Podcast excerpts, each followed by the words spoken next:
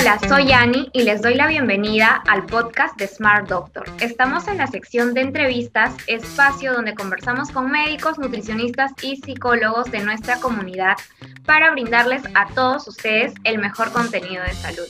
Recuerda que con Smart Doctor puedes acceder a teleconsultas de forma rápida, sencilla y segura.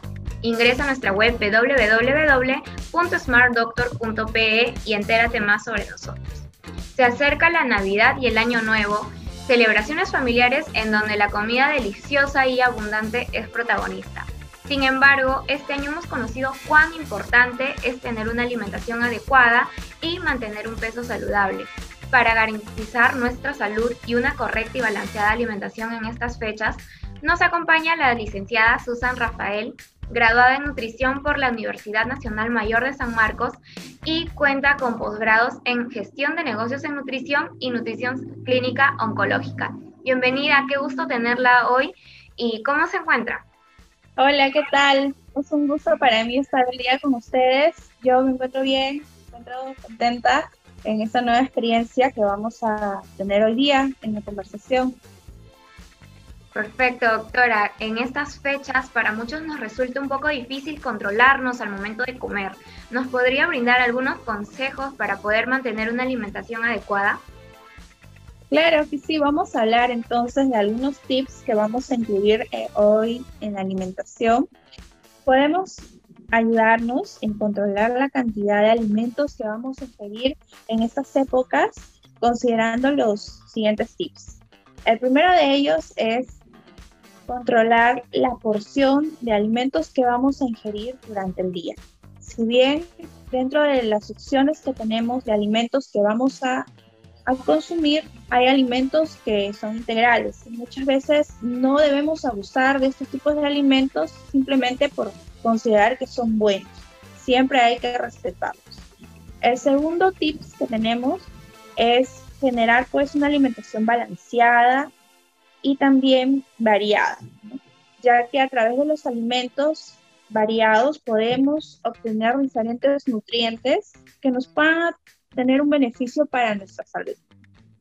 Y el último tip sería pues evitar saltarnos algún tipo de comida. Debemos respetar siempre los tiempos de alimentación que tenemos, desayuno, almuerzo, cena, y evitar dejar de consumir alguno de ellos porque nos pueden traer algún algún efecto adverso en el tema pues, de nuestro metabolismo.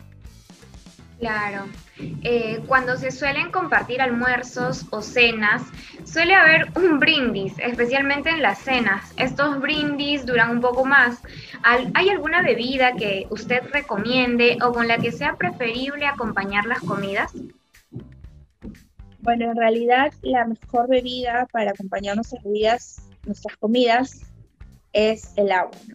En realidad deberíamos consumir bastante agua eh, durante la comida, así nos puede ayudar a mantener un grado de, saciedad y también nos puede ayudar en la absorción de los nutrientes. Pero en estas fechas generalmente eh, se suele combinar la alimentación con bebidas alcohólicas. No es lo ideal, no es aconsejable tener pues eh, este tipo de combinaciones ya que el alcohol nos promueve a seguir consumiendo más alimento porque nos puede incluso estimular el apetito, también puede tener una, una eh, participación en la absorción de los nutrientes. Entonces sería lo ideal evitar el consumo de alcohol.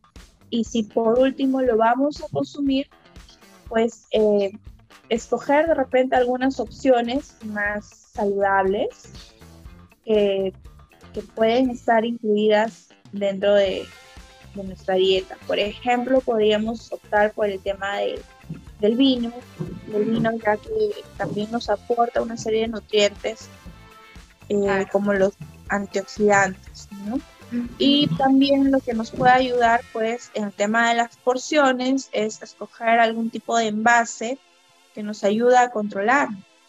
Uno de ellos puede ser justamente las copas que son delgadas y altas, las cuales nos puede ayudar a, controlar la cantidad que vamos a consumir de alcohol. Claro.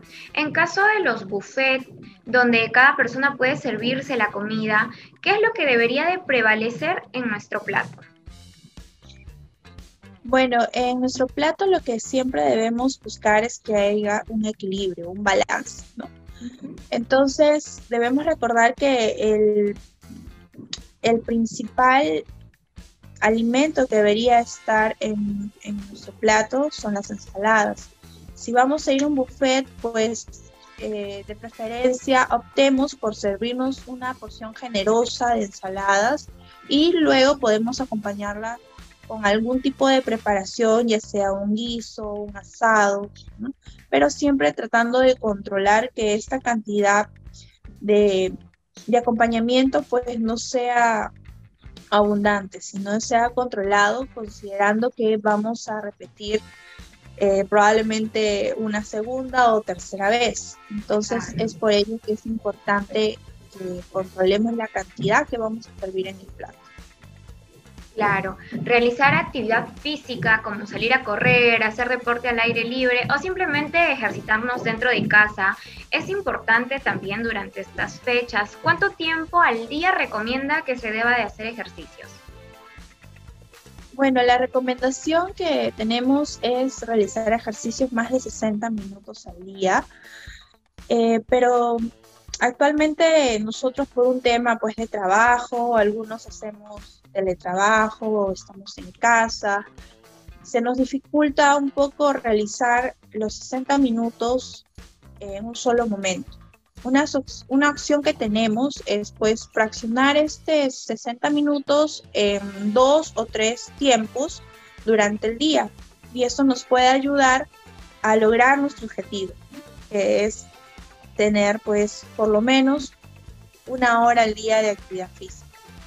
Ahora, la actividad física que vamos a, a, considerar es muy independiente a lo que nosotros hacemos como parte de nuestra rutina diaria. ¿sí?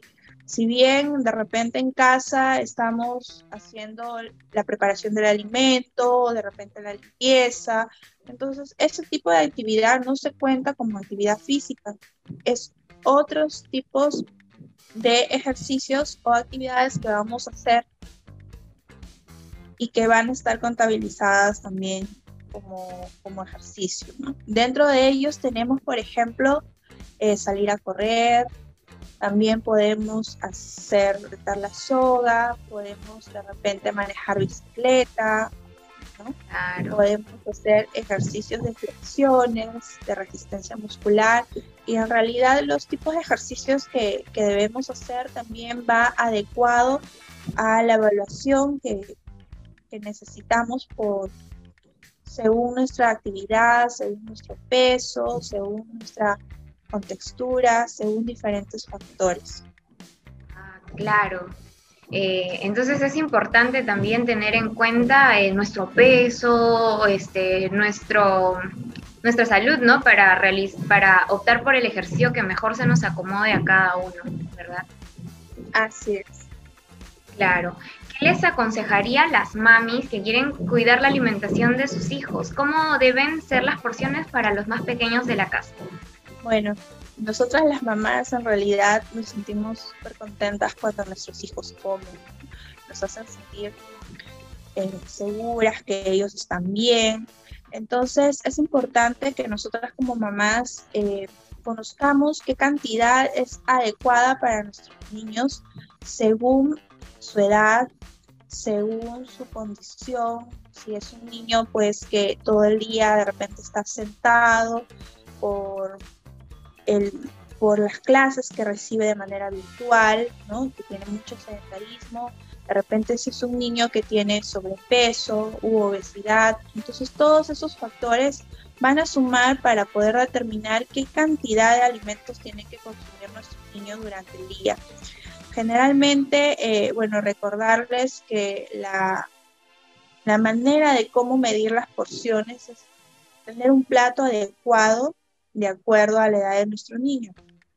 Un plato eh, nos va a ayudar a poder distribuir de manera adecuada los alimentos y poder controlar también las porciones. Entonces, de preferencia utilicemos un plato de acuerdo a su edad y la cantidad en distribución de alimentos también va a variar de acuerdo a qué tipo de, paciente estamos hablando, ¿no? de, de nuestro niño. Claro. Doctora, en estas fechas en las casas no falta un panetón y muchas personas lo comen con mantequilla. Esta combinación personalmente a mí me gusta mucho. Sin embargo, creo que todos somos conscientes de que no es la más saludable. En caso de comerla, ¿cuál debería ser la porción que usted recomienda? Bueno, en el mercado tenemos diferentes marcas. Principalmente las marcas más comerciales eh, están en promedio el panetón 900 gramos a un kilo.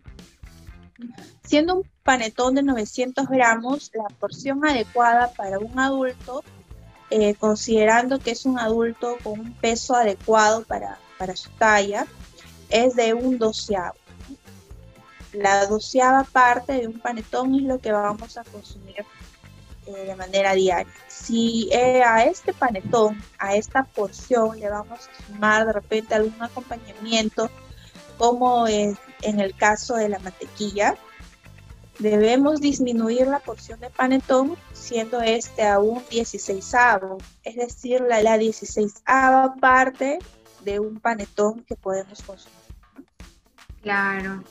Eh, considera que a través de la plataforma de telemedicina Smart Doctor se puede brindar la asesoría necesaria, así como hacer planes alimenticios adecuados? Claro que sí, la plataforma nos ayuda, es un medio de comunicación adecuado para poder comunicarnos con las personas que a veces no tienen la facilidad de salir de, sus hogares por el tema de horarios de trabajo o porque de repente se encuentran eh, lejos. Entonces, Smart Doctor nos brinda una buena alternativa con una gama pues, de profesionales eh, variados y las cuales nos pueden ayudar para poder solucionar muchas veces los problemas de salud que tenemos.